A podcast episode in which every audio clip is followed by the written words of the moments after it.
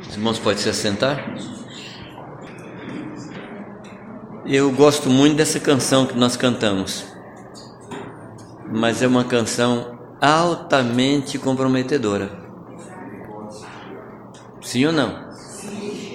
A gente está falando de quê? Que a gente é o corpo de Cristo. E o que é que nós estamos fazendo? Percorrendo aldeias, povoados, cidades, fazendo o quê? Proclamando o reino de Deus, anunciando o evangelho. E aí ele fala o que a gente é como corpo. A gente fala que é pés do Senhor Jesus. A gente fala que a gente é mão. A gente fala que a gente é boca e a gente fala que a gente é olhos, à procura dos aflitos. Pergunto, logo de cara, quantos aflitos você viu hoje na rua?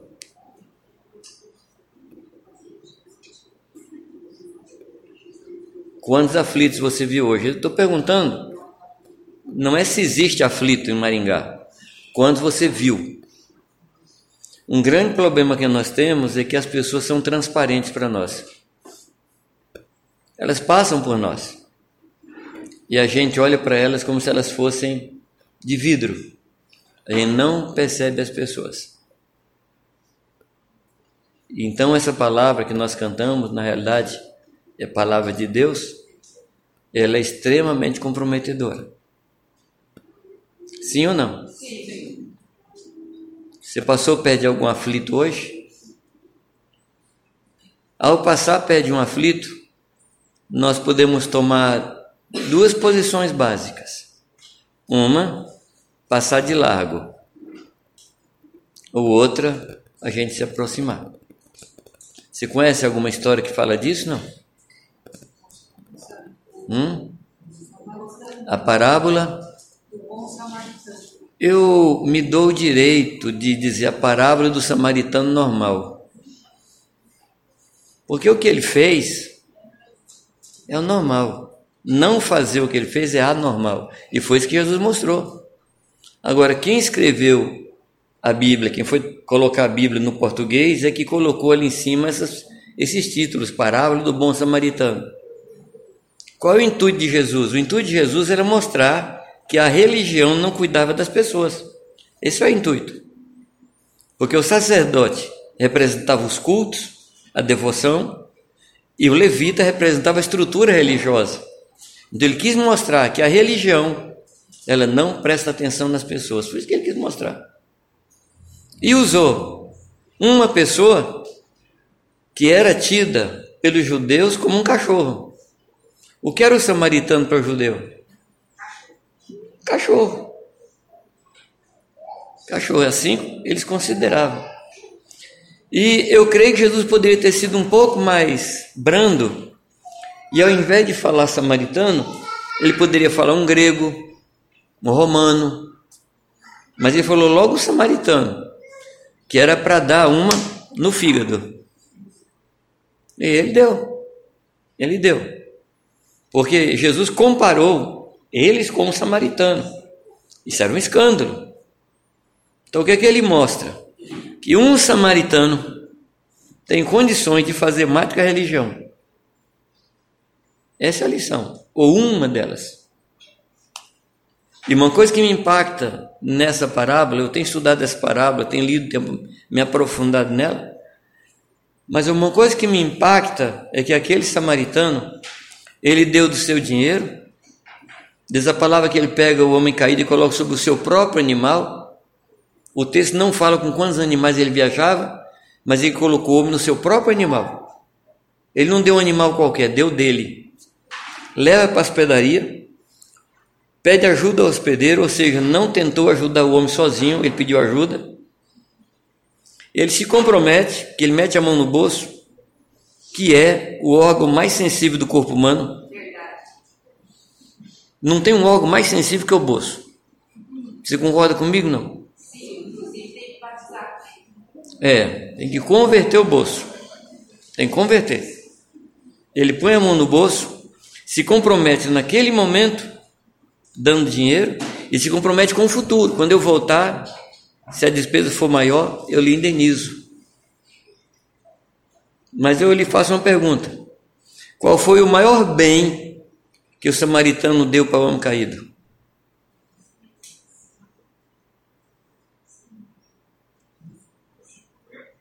O tempo.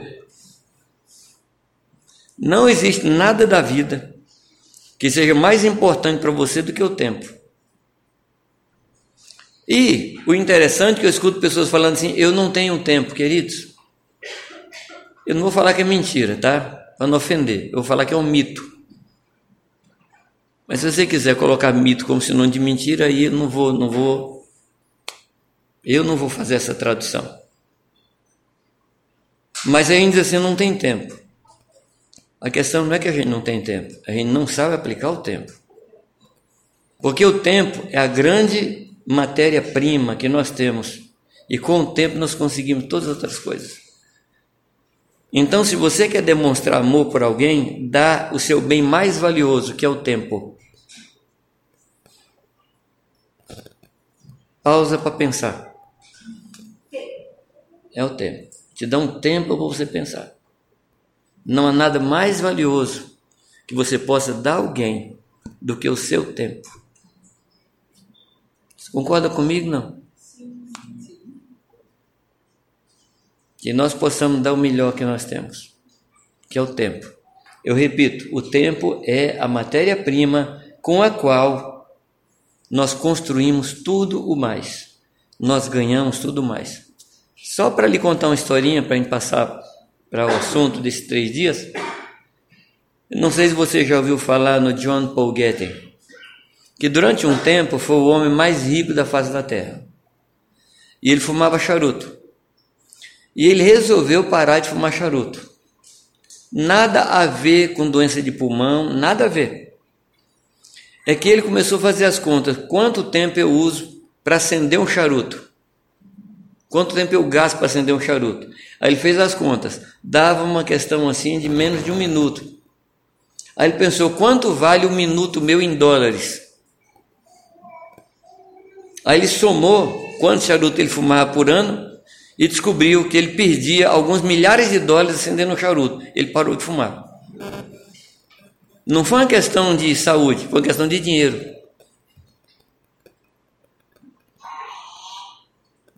Então o tempo é a, exatamente a única coisa que a gente tem e é a coisa mais valiosa que a gente pode dar para alguém.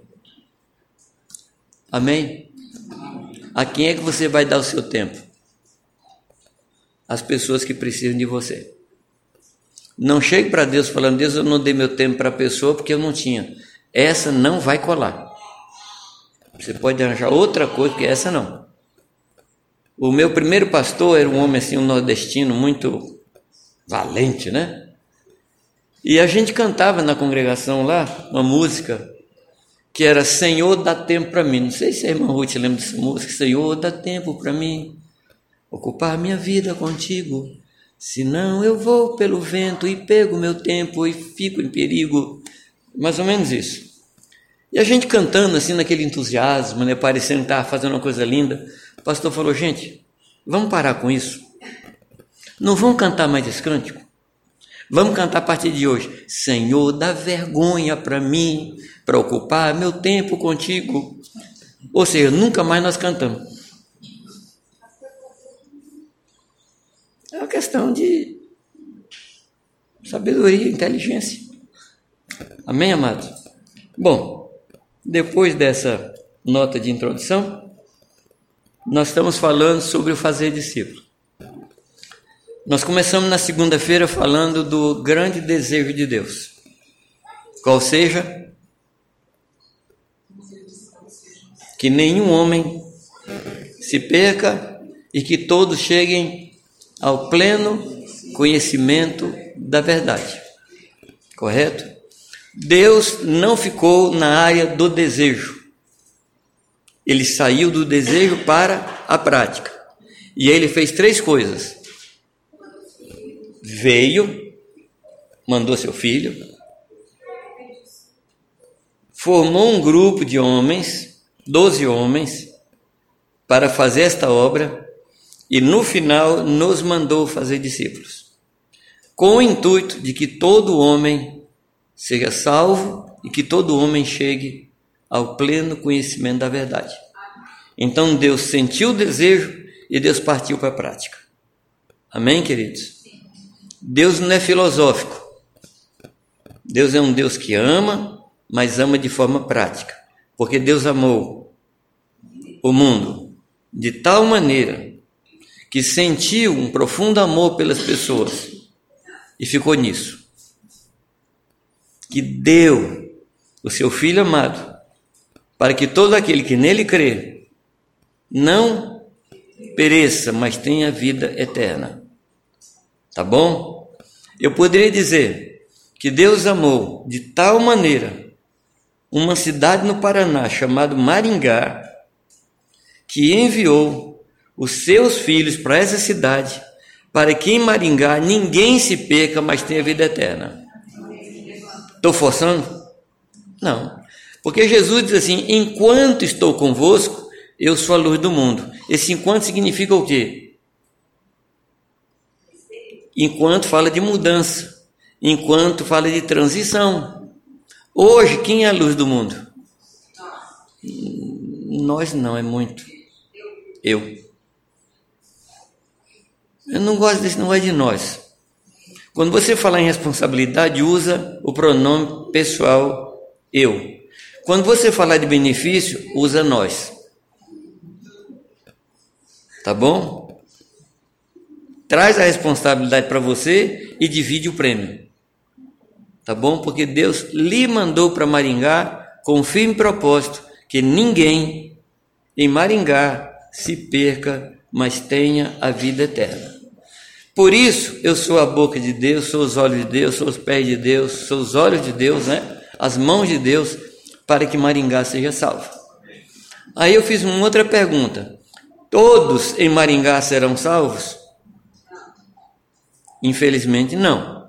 Por que não serão salvos? Por dois motivos.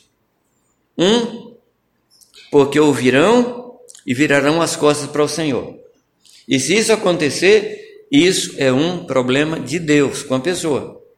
Outros não se salvarão porque não ouvirão a palavra. E aí é problema nosso. De que é o problema, amados? É meu problema, é seu problema. E Deus vai requerer de nós o fato de morar numa cidade e pessoas se perderem porque não ouviu o Evangelho. É muito sério esse negócio. Correto? Então Deus fez o movimento e veio a essa terra. Depois disso eu comentei com vocês os três grandes benefícios do discípulo. Vocês se lembram? Os três grandes benefícios. Benefícios. O que é que a gente recebe como discípulo? Mateus 11, 28, que diz: Vinde a mim, vós que estáis cansados e sobrecarregados, eu vos aliviarei. Tomai sobre vós o meu jugo e aprendei de mim, que sou manso e humilde de coração, e encontrareis descanso para as vossas almas. Jesus está dizendo que descanso para a alma é de quem se submeteu ao jugo do Senhor. Amém? Qual outro benefício que nós falamos? Gente, não é possível. Isaías 54, 13. O que é que diz aí 54, 13? E todos os meus filhos serão discípulos do Senhor, e a paz será abundante. Quem é que vai ter paz abundante? O discípulo. Terceiro, João 8, 31 e 32. Disse Jesus aos judeus que haviam crido nele: Se permanecerdes nas minhas palavras, sereis verdadeiramente meus discípulos, e conhecereis a verdade, e a verdade vos libertará. Quem é que conhece a verdade? Discípulo. Quem é que é liberto? Quem conhece a verdade. Tem vantagem para o discípulo? Só uma estatística. Só uma estatística que eu quero passar para vocês. A palavra crente aparece em torno de oito ou nove vezes na Bíblia. A palavra cristão aparece menos que cinco vezes. A palavra discípulo aparece 272 vezes. A palavra evangélico não aparece nenhuma vez, e quando aparece, em algumas versões, está no feminino, se referindo à fé e não à pessoa. Aí a minha pergunta: o que é que Deus quer que a gente faça? Crente, cristão ou discípulo? Ou evangélicos? Eu acho que o número nos dá uma dica. Sim ou não? Essa quantidade de ocorrências nos indica alguma coisa. Tanto mais que o Senhor não falou, ide por todo mundo e faça crentes. Você conhece esse versículo? Não, eu não conheço. Ide por todo mundo e faça cristão. Você conhece? Eu também não. E o pior, ide por todo mundo e faça evangélico. Esse é o pior deles. Hoje, ser evangélico não significa absolutamente nada. Numa sociedade onde um artista de cinema pornô se diz evangélica e um homem de Deus como Augusto Nicodemo se diz evangélico, você teria coragem de pôr os dois no mesmo grupo caseiro? Os dois se dizem evangélicos. Mas o que é que a gente depreende disso? O que é que a gente diz assim? Não, evangélico significa isso e isso, significa mais nada. Nós estamos num tempo do pós-evangélico. Não sei se vocês raciocinam como estou raciocinando, mas não significa absolutamente nada ser evangélico. Tanto mais que no primeira noite aqui nós ouvimos que o Brasil tem próximo de 50 milhões de evangélicos. Por causa disso, o Brasil está banindo a corrupção, o Brasil está é, banindo a pornografia, o Brasil está banindo os maus costumes, porque 54 milhões numa sociedade, amados. A palavra diz que os discípulos chegavam numa cidade e onde chegava revolucionava tudo. E quando discípulos, poucos discípulos, vamos pensar em 5 mil discípulos. Nós somos 50 milhões, gente. O brasileiro, cada brasileiro já devia ter uma asinha nas costas. Então é isso que eu estou dizendo aos irmãos. O evangélico não significa mais nada. O que é que nós somos então? Quando alguém me pergunta se é evangélico, eu digo não. Que é que você é? Eu falei, sou discípulo de Cristo. Sou discípulo de Cristo. Aí você pode me dizer, mas jamais as pessoas não vão entender. Ótimo, é uma chance de explicar. Como aconteceu com minha filha, trabalho no fórum, em Jundiaí. E aí, numa conversa lá com as suas colegas de trabalho, uma delas pergunta, Cíntia, que é o nome da minha filha. Cíntia, você não é evangélica. Você não é católica. O é que você é? Ela falou, eu sou discípulo. Você não é? E fez assim uma pergunta, expressando um, uma perplexidade pelo fato da mulher não ser discípula. Ela falou, não, não sou, não tem que ser. Claro que tem que ser. E aí ela, ela é evangelista fantástica.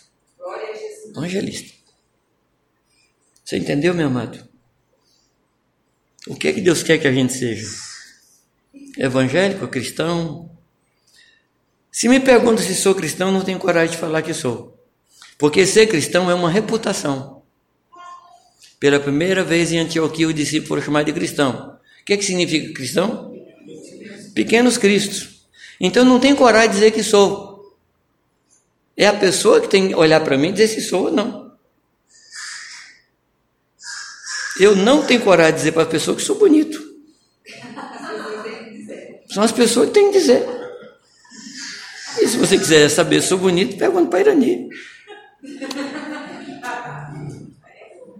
Claro. Ser cristão é uma reputação. É o seu vizinho que tem que dizer se você parece com Cristo ou não. Então não, não se elogia a si mesmo, não. Deixa outros elogiar você. Ou não. Você tem um vizinho cristão? Não. Tem um vizinho evangélico. Mas não é cristão, não. Deve para todo mundo, não paga, tudo é evangélico. Amados, não pense que eu estou atacando uma coisa. Estou querendo transmitir, amados, a ideia que a Bíblia coloca. Depois dos anos 50 apareceu a, é, terminologia de. Era protestante naquele tempo. Anos 60 para cá foi crente. Nos últimos anos evangélicos. Mas hoje, quando você tem no site do IBGE uma coluna de evangélico não praticante, a coisa realmente não, não tem mais sentido. É, não tem mais sentido. Não teve, não tem. Então, o nosso chamado é para ser discípulo. Com que padrão? De Cristo. Então a gente pode dizer, sou discípulo cristão. Porque pessoa por aí diz que eu pareço com Cristo. Meus atos, minha forma de ser, eu me pareço com Cristo. Mas não sou eu quem diz isso. É o meu vizinho. É minha esposa. É o meu filho. E a minha grande preocupação, assim, honestamente falando, amados, eu não tenho muita preocupação que vocês me achem um homem parecido com Cristo. Mas eu tenho uma grande preocupação que o meu filho e minha esposa me achem parecido com Cristo. Porque lá na minha casa eu, eu, eu, eu, solto a barriga. Entendeu não? Quando eu estou assim com os irmãos, eu. Né? Mas em casa eu solto a barriga, eu sou o que sou. E a minha esposa olhando para mim, ela diz: Não chame um homem santo. Meu filho olhando para mim, eu quero que ele diga: Meu pai é o homem santo. Aí eu me preocupo. Me compreende, querido? Porque aqui, duas horas de reunião, eu consigo. Eu consigo ser santo aqui. Consigo mesmo, já estou bem treinamento assim, né? Aí eu consigo ser santo, sou bem treinado. Postura, voz, assim, né? Mas em casa, amados, eu acordo como sou do jeito que eu sou. É, sem maquiagem, sem máscara, sem disfarce. Vamos continuando. Como é que se inicia o discipulado? Antes de falar de como se inicia, eu diria que tem uma prioridade zero, tem um ponto zero, que é nós só podemos fazer discípulos no poder do Espírito Santo. Porque se nós fizermos discípulos sem o Espírito Santo, nós vamos fazer pessoas parecidas com a gente. E aí eu pergunto a vocês, isso é uma boa coisa ou uma má coisa? Para a pessoa é terrível. Porque Paulo fala que os fariseus faziam prosélitos, e esses prosélitos estavam então numa situação pior do que a anterior, porque se tornavam parecidos com os fariseus. E eu citei para os irmãos, Gênesis 5, 23, que diz que a partir da saída de Adão do paraíso, os seus filhos era uma imagem e semelhança de Adão, não mais do Senhor. E a única forma de eu fazer discípulos parecidos com Cristo é pelo poder do Espírito Santo. Peça ao Senhor, Senhor, me enche com teu Espírito Santo, para eu transmitir a vida de Cristo, não minha vida, a vida de Cristo. Amém? Primeiro ponto, então, de como fazer discípulo. Pregação do Evangelho do Reino de Deus. Porque um discípulo é aquele que entrou embaixo da disciplina do Senhor. Quando o homem, lá no Éden, resolve desobedecer ao Senhor, ele sai debaixo do governo de Deus. E essa história é contada com todos os detalhes no Salmo 2. Lembra do Salmo 2? Porque se enfurecem as nações, porque se amotinam os povos, dizendo: rompamos as suas ataduras, sacudamos de nós os seus laços. As nações falando com Deus. Lembra disso? O que é que diz mais o texto? O Senhor do seu trono, ele zomba dos homens. Então ele tem uma reação a essa rebelião do homem. Ele zomba. A segunda coisa que ele faz, ele estabelece sobre o seu santo monte o seu ungido, que é o Senhor Jesus. E coloca na mão de Jesus um cetro de ferro. Porque a única coisa que resolve a rebelião é o estabelecimento de autoridade. Você tem dois, três filhos, você sai de casa um tempo, chega em casa, os meninos estão tá lá, dono da casa. Correto? Talvez você tenha visto uma experiência dessa por aí. Os meninos estão lá mandando na casa, revirando tudo. Nós estamos mandando na casa. Você chega lá, o que, é que você faz? Espera aí, aqui tem autoridade. O único remédio para a rebelião é o estabelecimento da autoridade. E é isso que Deus faz no Salmo 2. Ele estabelece o seu santo, o seu ungido sobre o santo monte Sião. E Paulo falando em Efésios capítulo 1, versículo 19 em diante, e ele diz: "E para ser cabeça sobre todas as coisas, Deus deu Jesus para a igreja. E somos nós que somos os pés do Senhor, que vamos levar esse anúncio a todas as nações, para que as nações voltem a ser do Senhor e do seu Cristo. Amém, amados? Então, Salmo 2 é o salmo para quem quer entender missões. Salmo 2 ele é uma missiologia completa. Você entende a situação do mundo e você entende o papel da igreja. O papel da igreja é ser pés do Senhor. Porque a promessa de Deus para Jesus não foi para a igreja. Onde pisar a planta do vosso pé, esse lugar será vosso. É uma promessa para Josué no momento, mas uma promessa escatológica falando de Jesus Cristo.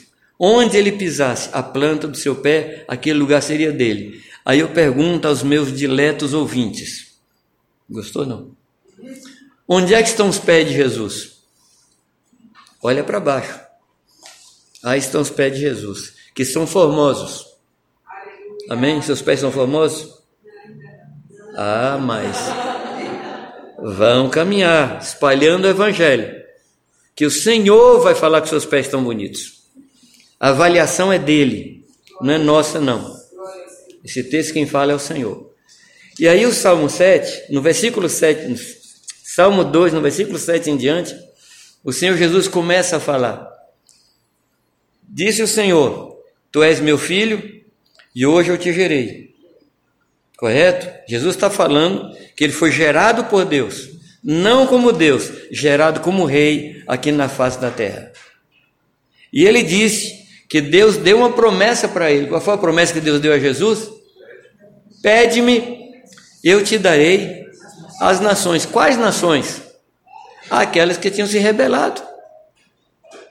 Aquelas nações que tinham se rebelado, Deus fala assim: me pede. Repito, amados, essa promessa não é para a igreja. Essa promessa é para Jesus Cristo. Agora, quem leva para a prática é a igreja. Então, você querendo ou não, você caiu de paraquedas no meio de uma peleja terrível. As nações se voltando contra o Senhor, e o Senhor nos mandando trazer de volta as nações aos pés do Senhor. Como é o nome disso, amados? Fazer discípulo. Isso é fazer discípulo, porque é trazer as pessoas de volta para o reino de Deus. Levar as pessoas a proclamar que Jesus Cristo é o Senhor. Esse é o nosso trabalho. É anunciar que Jesus Cristo reina. Amém? E como eu falei ontem, é o único evangelho que tem poder para transformar a vida do homem e trazer o homem de volta para o reino de Deus. É o único evangelho. Outro evangelho não tem esse poder. Tem muito evangelho sendo pregado que não é o evangelho de Cristo. E que seja anátema esse evangelho e quem prega ele. Que seja anátema. E não sou eu quem fala. O Senhor fala, se chegar outro pregando outro evangelho, que seja anátema. E nós não temos coragem de maldizer esse evangelho. E nós precisamos maldizer esse evangelho. Nós precisamos nos levantar contra esse evangelho, que esse evangelho tem produzido uma igreja descomprometida, uma igreja consumista, uma igreja que escolhe promoções no supermercado da fé. Nós precisamos voltar a pregar a verdade de Deus. Se nós amamos o mundo, se nós amamos o homem, temos que trazer o remédio correto. Amém? Esse é o primeiro passo. Qual o segundo passo? Se o primeiro passo é a pregação do Evangelho, o segundo passo é levar a pessoa ao arrependimento e ao batismo. Quando aquela multidão, ali em Jerusalém, houve uma péssima notícia. Lembra? nove horas da manhã, o fogo aparecendo na vida dos discípulos. Aí as pessoas falam o quê? Qual o comentário? Não, antes, quando eles olham os irmãos falando em línguas, tudo o que, que eles falam? Estão embriagados. Aí Pedro, Pedro, não foi outro, Pedro, que há algum tempo atrás se escondeu, mentiu e falou um palavrão quando disseram que ele seguia Jesus. Nove horas da manhã, em praça pública, esse homem se levanta com todo o poder, com toda a graça, para aplicar Joel 2:28. Amados, é um negócio fantástico. É um negócio fantástico. O homem toma um texto profético e diz: aquilo é isso, e isso é aquilo. Que coisa fantástica, amados. E ele vai mostrando que aquele Jesus que Deus mandou e que eles estavam esperando por milhares de anos, ele veio e eles mataram. Gente, você já pensou? Se você estivesse ansiosíssimo por alguma coisa, esperando com todo o seu coração, entra ano e sai ano você esperando, aí mandam para você e você pega aquilo e joga no lixo. E não só joga no lixo, mas joga no lixo de uma maneira cruel. Aí ele fala: o Messias que vocês esperavam, vocês mataram. O que é que diz o texto, amados? Diz a palavra que eles sentiram o coração compungido. O que é que é compunção? Melhor, você sabe o que é um punção? Punção é um ferro pontudo. Diz que eles sentiram esse ferro pontudo entrar no coração dele. Se bem que a palavra grega tem outra aplicação também. É um coice de mula. É o que eles sentiram, um coice de mula no peito. E aí eles fazem a pergunta. Qual a pergunta que fazem? Que faremos, pois, varões e irmãos? Ou seja, eles estavam desesperados. Eles estavam sem saber o que fazer. Aí o que é que Pedro diz para ele? Arrependei-vos e cada um de vós seja batizado para a remissão de pecado. O que é que produz a remissão de pecados? Arrependimento e batismo arrependimento e batismo, nessa ordem. É por isso que Jesus fala: quem crê e for batizado será salvo. Amém, amados? O batismo nunca foi um símbolo, o batismo é uma experiência. O batismo é uma experiência. O batismo é a minha resposta a Deus da proposta que Deus fez. Qual foi a proposta que o Senhor fez? Eu estou mandando o meu filho morrer no seu lugar para que você não precise morrer. Qual é a resposta? O batismo. O batismo é a dramatização da minha resposta a Deus. Por isso, arrependimento. Arrependimento de quê? Da rebelião. Não é arrependimento do cigarro, da prostituição, da droga, da mentira. Não, não. É arrependimento da rebelião porque tudo que acontece em termos de pecado é fruto do pecado maior, que é a rebelião contra Deus. A rebelião é árvore. A injustiça, a desonestidade, a mentira. Ajuda aí, vai, que mais? Falei. Prostituição, roubo, que mais? São os frutos dessa árvore. Mas a árvore produtora é o um negócio chamado rebelião. Então, o arrepender significa deixa a rebelião e volta ao reino de Deus. Porque se o grande problema do homem é rebelião, o único remédio é a submissão. O único remédio. O contrário de rebelião é submissão. E esse é o convite: arrependei-vos, porque é chegado até vós o reino dos céus. É só isso que resolve. Não adianta você dá remédio para uma encravada quem está com câncer no coração. Não adianta. Você tem que dar o único remédio que cura a pessoa, que é o anúncio do Evangelho de Cristo, que anuncia o teu Deus reina. Amém? E qual a resposta da pessoa? O batismo. Porque o que, que anuncia o Evangelho de Cristo? Que Cristo morreu no meu lugar. Que Cristo morreu para que eu não precisasse mais morrer. Amém, amados? Você crê nisso? Qual é a sua resposta? Batismo. Essa é a resposta. Você pode ser mudo, mas você não pode escapar do batismo. Porque quem crê e for batizado será salvo. Agora nós temos três grandes correntes. Uma corrente diz assim: quem for batizado será salvo e um dia crerá. Atendeu não? Percebeu? Eu vou falar de novo. Tem uma corrente que diz assim: quem for batizado será salvo e um dia crerá. Tem outra corrente que diz assim: quem crê está salvo e um dia será batizado. Mas tem outra corrente que diz que quem crê e for batizado será salvo. Com qual das três você fica? É seguro ficar com a terceira, porque foi Jesus que falou. Uma corrente crê que a criança, ao ser batizada, ela já está salva. Sem crer. Sem crer. Mas o que me leva ao batismo é a crença. Porque eu recebo Jesus como aquele que morreu no meu lugar e eu não preciso mais morrer. Amém? O outro grupo diz assim: não, você creu, você está salvo. Levantou a mão, está salvo. E quando é que vai ser batizado? Ah, quando estiver preparado. E eu sei lá, gente, qual que é o pior.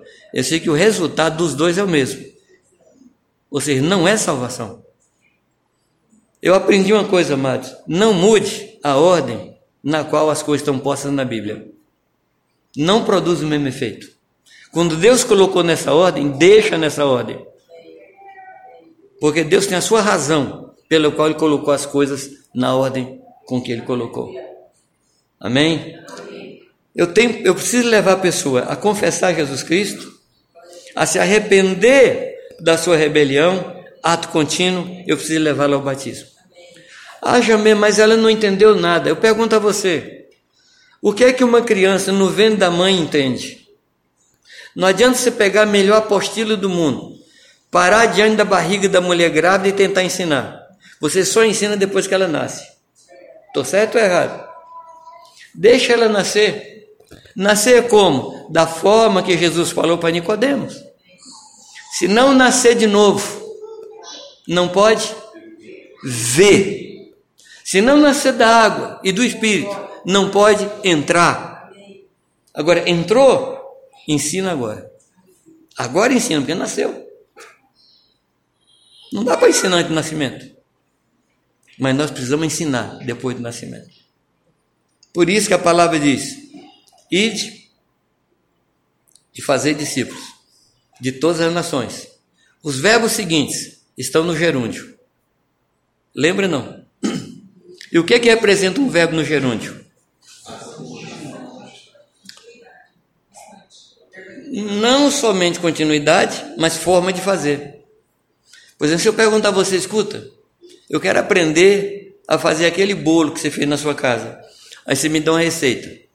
Aí você assim, é, você vai pondo um quilo de trigo, vai pondo isso, vai pondo isso, vai pondo isso. Esse verbo no gerúndio indica a forma de fazer.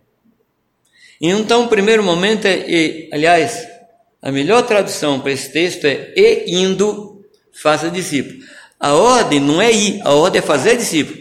Porque tem gente que vai e não faz discípulo. Ou seja, não obedeceu. A ênfase não é no ir, a ênfase é fazer discípulo. E o verbo, no original grego, ele está no presente contínuo. É um nome auristo, que é presente contínuo. Quando você indo, indo onde? Indo na escola, indo no supermercado, indo no posto de gasolina, onde você estiver, você faz discípulo. Amém?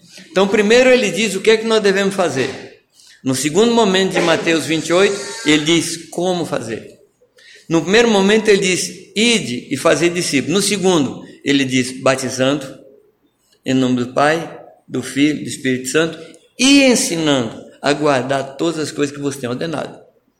O que é que vem primeiro? Batismo. O que é que vem depois? O ensino. Amém? Eu estou torcendo alguma coisa da Escritura, amado? Vocês que conhecem a Bíblia estou torcendo? Ou é assim mesmo que está escrito? Se eu estiver torcendo alguma coisa, fala, Jameiro, minha Bíblia diz diferente. Faz esse favor para mim, tá? Eu não quero entrar em heresia. Então eu preciso que vocês que me escutam, digam assim, Jameiro, isso aí é heresia. Por favor, com todo amor, chame minha atenção. Mas, meu querido, se o que eu estou falando é verdade, nós precisamos tomar um passo. Se o que eu estou falando está escrito na palavra, nós precisamos tomar passos práticos em cima dessas coisas que a palavra fala. Amém? Então, eu tenho que levar arrependimento e levar o batismo para que a salvação se complete na vida da pessoa. Não é só crer. A mostra da minha crença é a minha atitude. Há uma outra história na Escritura a respeito de um homem chamado Filipe. Você lembra da história? Filipe está numa cidade em Samaria, fazendo o quê? Pregando o Evangelho. Deus está fazendo milagres naquele lugar. Aí o Senhor traz uma ordem para ele. Lembra da ordem? Vai para o deserto, lá na estrada tal, e vai para ali. Ou seja, amados, eu não sei se você conhece aquele versículo que diz que em time que está ganhando não deve mexer. Conhece esse versículo? Não. Eu não falei que é da Bíblia, é um versículo. Mas o interessante é que Deus mexe com o time que está ganhando. Deus tira Filipe de Samaria e manda correr atrás de carroça no deserto. Que ministério glorioso, não? Está lá o homem, desculpa a expressão, bombando em Samaria. Aí Deus fala: vai para o deserto, correr, correr atrás de uma carroça. Para pregar o evangelho para quem? O que é que significa eunuco? Que não produz. Esse é o cara do improvável. O eunuco. Não, esse cara não vai levar coisa para diante. Mas ele tinha vindo de Jerusalém, ele tinha ido a Jerusalém e estava voltando, ele tinha ido adorar a Deus. Então não era um homem qualquer. E ele não estava lendo tio Patinhas, estava lendo Isaías. Tio Patinhas é antigo, né? Mônica, Caras, veja, olha, qualquer coisa, ele não estava lendo essas coisas, ele estava lendo Isaías. E ele lendo em voz alta. E o Felipe correndo do lado da carroça. Lembra não? O homem está lendo. Aí o Felipe lá fora, gente, como nós precisamos ter a presença de Espírito e a capacidade de ser intrometido para pregar o Evangelho. Porque o homem estava quieto, lá na carroça dele. Aí o Felipe pensa assim: se ele não puxar o assunto, eu não vou falar nada. Não é assim que a gente faz? É. Aí usa Gideão como padrão. Ah, mas Gideão nunca foi padrão, tá? Ele é padrão de desobediência. Gideão não é padrão. Eu vejo crente falando, não, vou fazer a prova de Gideão. Faz não, amado. Deus não aprovou, não. Ele demonstrou que não cria no Senhor e nem queria obedecer. Não entra por esse caminho, não. Ali ele está na da carroça. Escuta o homem lendo em voz alta. O que é que ele pergunta? Você está entendendo o que você lê? O que é que eu me responde? Como posso entender se não há ninguém que me explique? Quem sabe o seu vizinho está fazendo essa pergunta? Quem sabe o seu vizinho está com esse dilema, lendo e não entendendo? Aí ele pergunta: por acaso o profeta está falando de si mesmo ou de outra pessoa? O que é que Felipe faz? Sobe na carroça, pega uma carona e fala a respeito do Senhor Jesus. Até o momento que aquele homem interrompe Felipe com uma pergunta.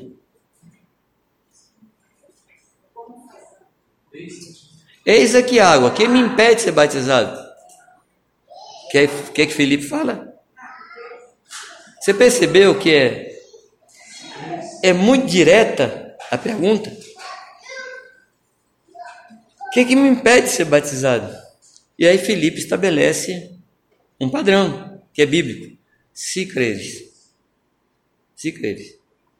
Esse homem desce, ele é batizado e acontece um fenômeno com Felipe.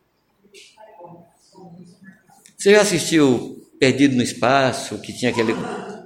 Então. Jornada da Estrela. Ó, oh, a veiarada tá firme aí.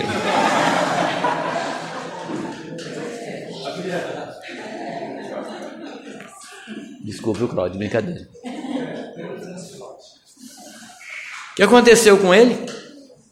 Ele é trasladado lá para Azoto, para Jope. Ele é trasladado para lá. O que acontece com o, com o eunuco? Aí você tem que ir para a história. Esse homem vai para a Etiópia e prega o evangelho na Etiópia. E a Etiópia foi a primeira nação na face da terra declarada cristã. Foi a primeira nação na face da terra que se tornou uma nação, uma nação totalmente cristã. Tanto sim que o último imperador da Etiópia, um tal de Haile Selassie, o título dele era o leão da tribo de Judá. Era o título do imperador. Produto de quem, amados? De um homem que não produzia. Igual a você, igual a mim. Amém? Amém, amado? Pois é. Aquele que não produzia, transformou uma nação. Mas não é isso que o Senhor fala, que a estéreo será mãe de muitos filhos. Muitos filhos é mais que um, né?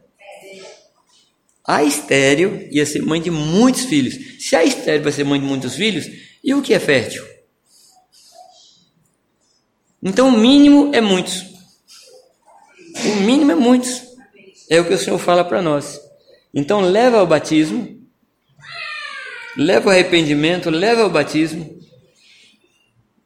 E o terceiro ponto, ensinar para essa pessoa tudo o que o Senhor nos mandou guardar.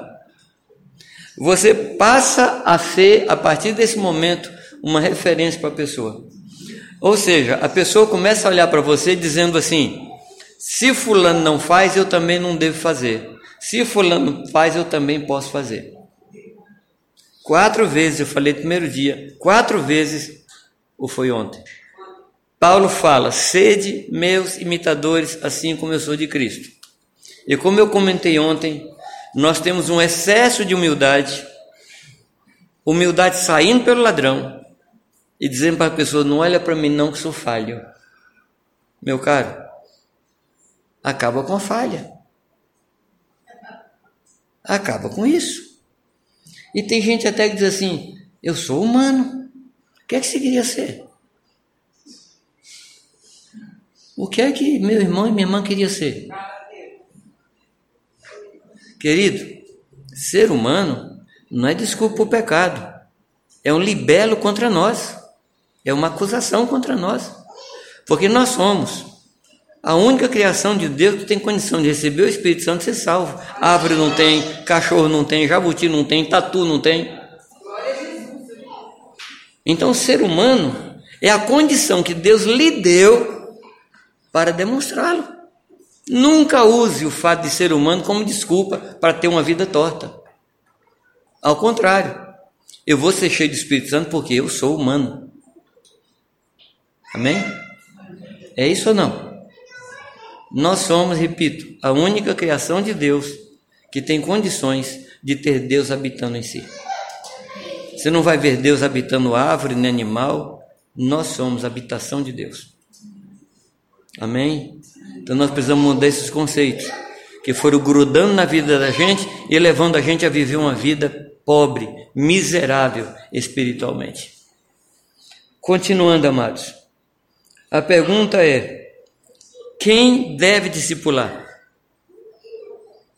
Todo aquele que é discípulo. Porque você não dá o que você não tem. Para eu fazer discípulo, eu tenho que ser discípulo.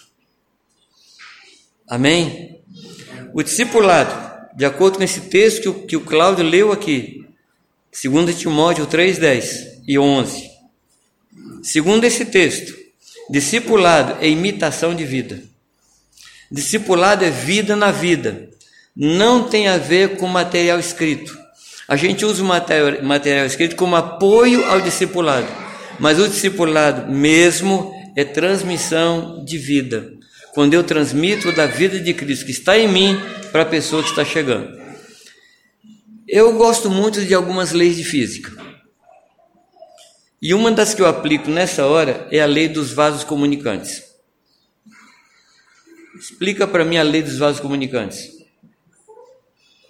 Você conecta dois recipientes, conecta com um tubo. O que está cheio enche o vazio. E é assim que funciona na vida. Se você está cheio de Jesus e se conecta com uma pessoa, ela vai ser também cheia de Jesus. Você crê nisso? Não. Só que eu não senti entusiasmo na resposta. Eu vou falar de novo.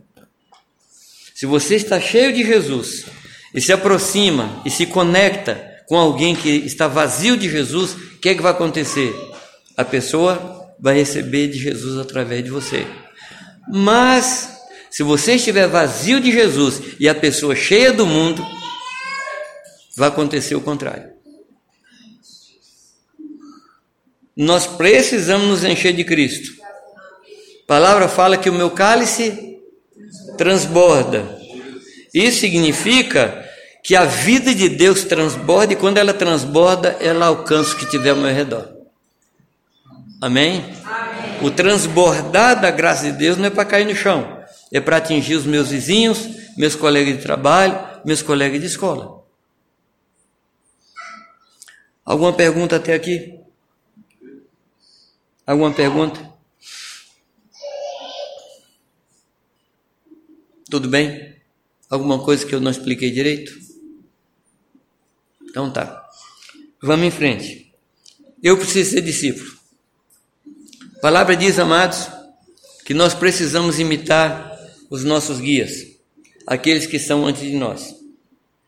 E eu tenho algumas pessoas na história da igreja que eu procuro imitá-los. Tá? Eu não sei quem é que você admira na escritura. Fale alguém que você admira.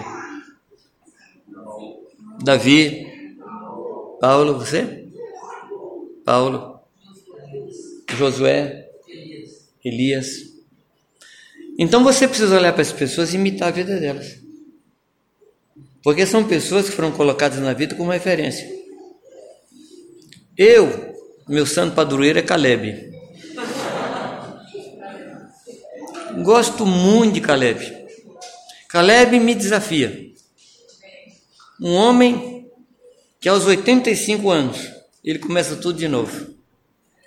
Com 85 anos, eu gosto de lembrar os irmãos que o único plano que uma pessoa de 85 anos tem é o plano funerário.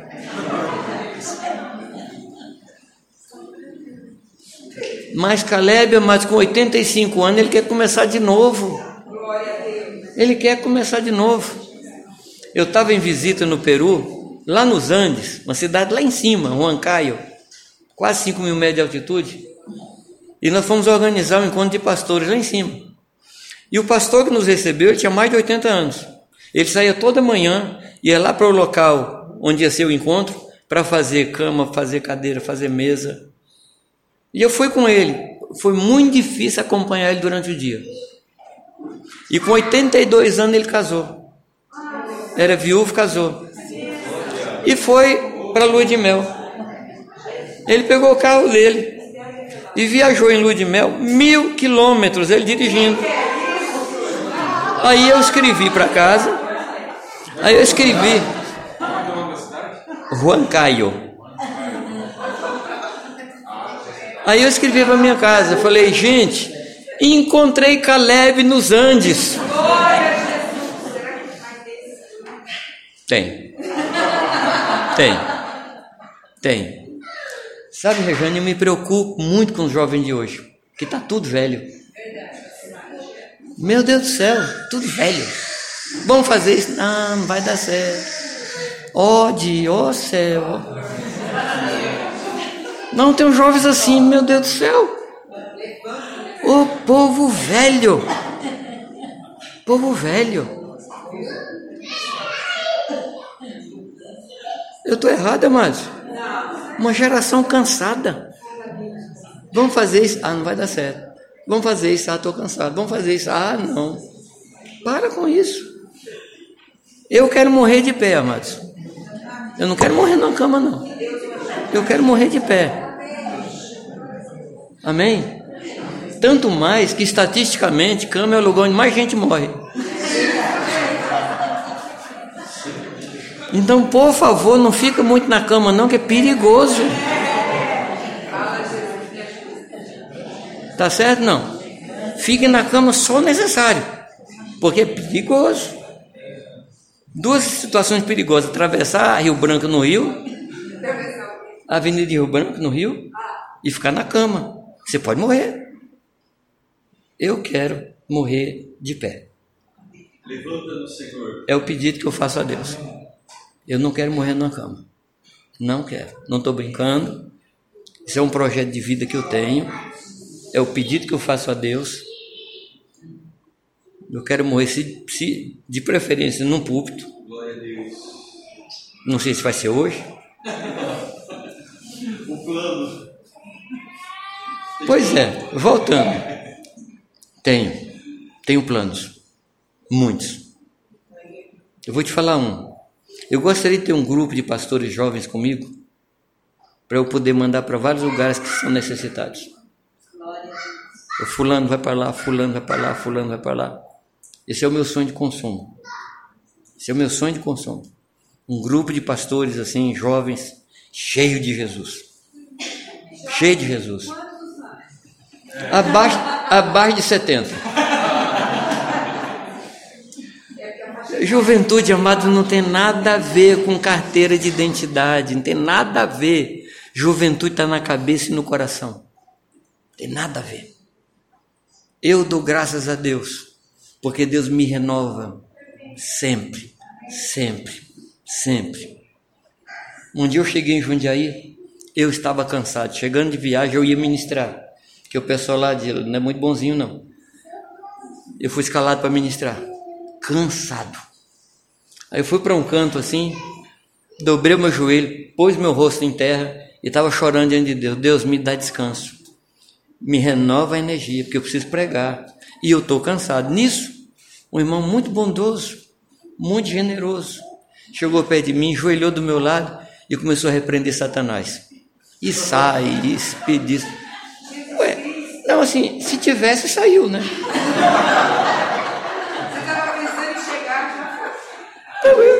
Amém. Se tinha algum ali rondando, eu levantei daquela oração completamente refeito, porque eu creio que Deus renova as nossas forças. A promessa dele é que, como a águia, nós somos renovados. Pastor, sim, meu irmão. Esses dias nós estávamos em oração e aí uma, uma senhora da igreja começou a chorar, muito emocionada, porque o Senhor deu a ela uma visão e ela viu a Caleb, Caleb contemplando a terra e entrando na terra. E aí o Senhor trouxe uma palavra que ainda nessa geração ele levantaria Calebes. Amém. E conquistariam a terra. Amém. Esse-me aqui, sou candidato. Sou candidato. Agora, amados, olhar para Caleb, para mim, me anima. Mas tem um probleminha. Tem um probleminha.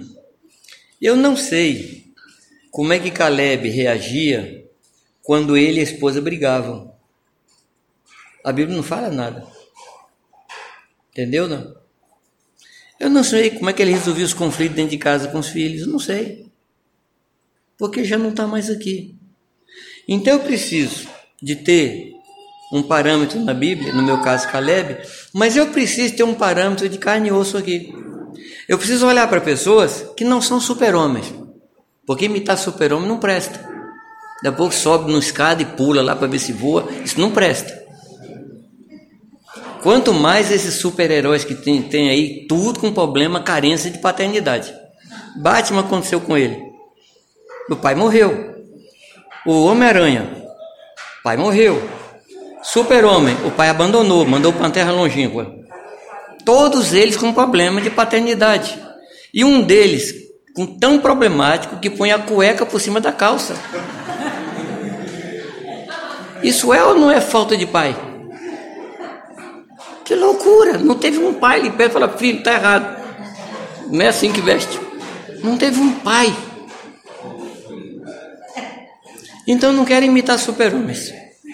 Eu não quero imitar super-homens. Eu quero imitar pessoas que são normais, que quando cai, me ensinam a levantar. Que quando pecam, me ensinam a arrepender. Eu preciso imitar pessoas assim que estão mais próximas. Porque tem gente que está tão alto que eu não tenho coragem de olhar para ela e não posso imitar, porque está fora. Então eu preciso de pessoas normais, pessoas comuns, que erram e consertam, que peca, se arrepende, pede perdão. Amém, amados? É dessa é desse parâmetro que eu necessito. E as pessoas necessitam da gente como parâmetro. Ah, eu não sou perfeito. Tá. E daí? Mas você está caminhando para a perfeição? É isso que a gente ensina. A gente ensina o esforço para ser perfeito. A gente ensina o arrependimento. A gente ensina o consertar. É isso que a gente ensina. Ou seja, amados, são pessoas como nós que Deus colocou aqui para ensinar para os outros. Mas eu, Senhor? Sim, meu querido, você mesmo. A gente ensina a orar. A gente ensina a ser dependente de Deus. A gente ensina como estudar a palavra. Se tem uma coisa que eu aprendi com meu pai na fé, foi o amor pela palavra. Ele amava a palavra. Eu recebi dele esse legado. Eu amo a palavra. Eu amo a palavra. Esse homem legou isso para mim.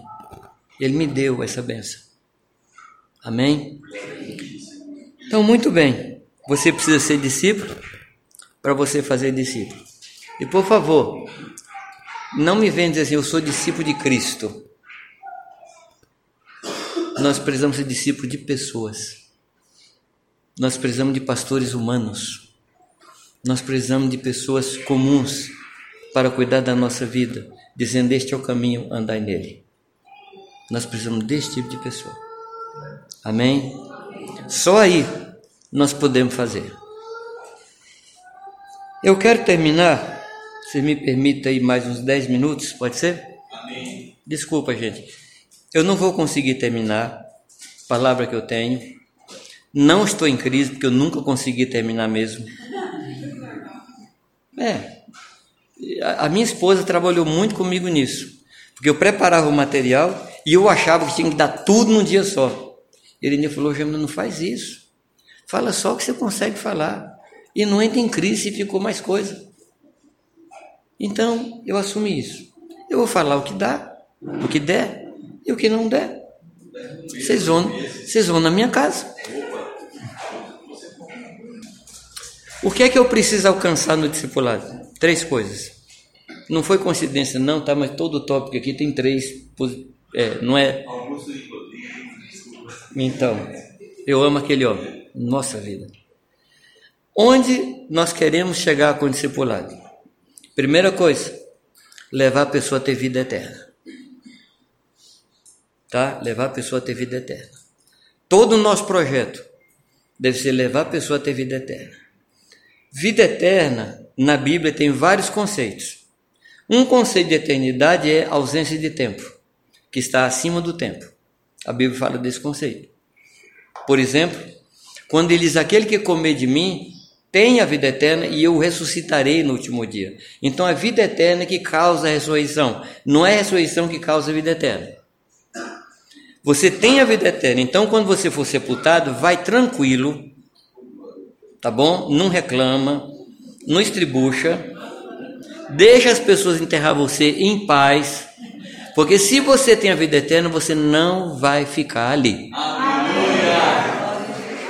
Deus colocou uma semente em você, que essa semente explode e destrói a morte. Então, esse é um conceito. O outro conceito de vida eterna é qualidade de vida. Quando a palavra fala de, de, de caráter trabalhado, de amor, de honestidade, ele chama isso de vida eterna. Eu não vou ter tempo aqui para mostrar os versículos para vocês. Mas nesse texto de João 17, quando fala de vida eterna, ele traz um outro conceito, que não é nem de tempo, nem de qualidade. Vida eterna ali é conhecer a Deus e aquele que por ele foi enviado. Nesse texto de João 17,3, a palavra fala que vida eterna é conhecer ao Senhor. Não conhecer de cabeça, mas conhecer por experiência. Amém? Um dos problemas nossos é que a palavra conhecer ela é interpretada com mentalidade grega, porque a nossa mentalidade ela é grega. Então, para nós conhecer é acumular informações a respeito de um tema. Só que para o judeu conhecer era experimentar, era provar, era ter relação íntima. Então, quando o Senhor fala que vida eterna é conhecer a Deus, está falando de relação íntima com Deus. Ou seja, onde eu devo levar o discípulo? A ter uma vida íntima com o Senhor. Amém? Esse é o seu alvo. Ensinar a pessoa a orar, Ensinar a pessoa a conhecer a palavra. Ensinar a pessoa a discernir a voz de Deus. Ensinar a pessoa a conhecer a voz de Deus no meio de tantas vozes. Esse é o nosso trabalho no discipulado. Amém? Afinal, relação com Deus significa falar com Deus, mas significa mais ainda ouvir Deus. Porque comunhão é uma via de duas mãos. Ele fala, eu escuto, eu falo e ele escuta. E vou lhe dizer mais uma coisinha: que mais do que você quer ouvir a voz de Deus, Ele quer ouvir a sua. Deus está ansioso por ouvir a sua voz. Então, o que, é que eu tenho que ensinar as pessoas? A se relacionar com Deus. E o meu trabalho reside no fato de quando eu percebo uma pessoa se afastando da leitura, se afastando da oração, falo, oh, oh, vamos lá, vamos orar, vamos buscar Deus. Esse é o meu trabalho é manter a pessoa na recâmara com o noivo e ficar lá fora e não permitir que nada atrapalhe. Esse é o meu trabalho como discipulador. Então, essa é a primeira coisa. Segunda coisa é levar a pessoa à maturidade. Maturidade fala de autonomia. Maturidade fala de pessoas que aprenderam a escolher. Que pessoas que aprenderam a discernir entre o bem e o mal, entre o certo e o errado. Para isso, eu tenho que ensinar pessoas dando princípios, não necessariamente práticas, dando princípios de vida. O que é que é um princípio? É uma base sobre o que se constrói alguma coisa. E existem princípios físicos, mas existem princípios é, de morais, existem princípios espirituais. Então, nosso trabalho como discipuladores é prover a pessoas de princípios, princípios de Deus. Amém? Princípios de Deus.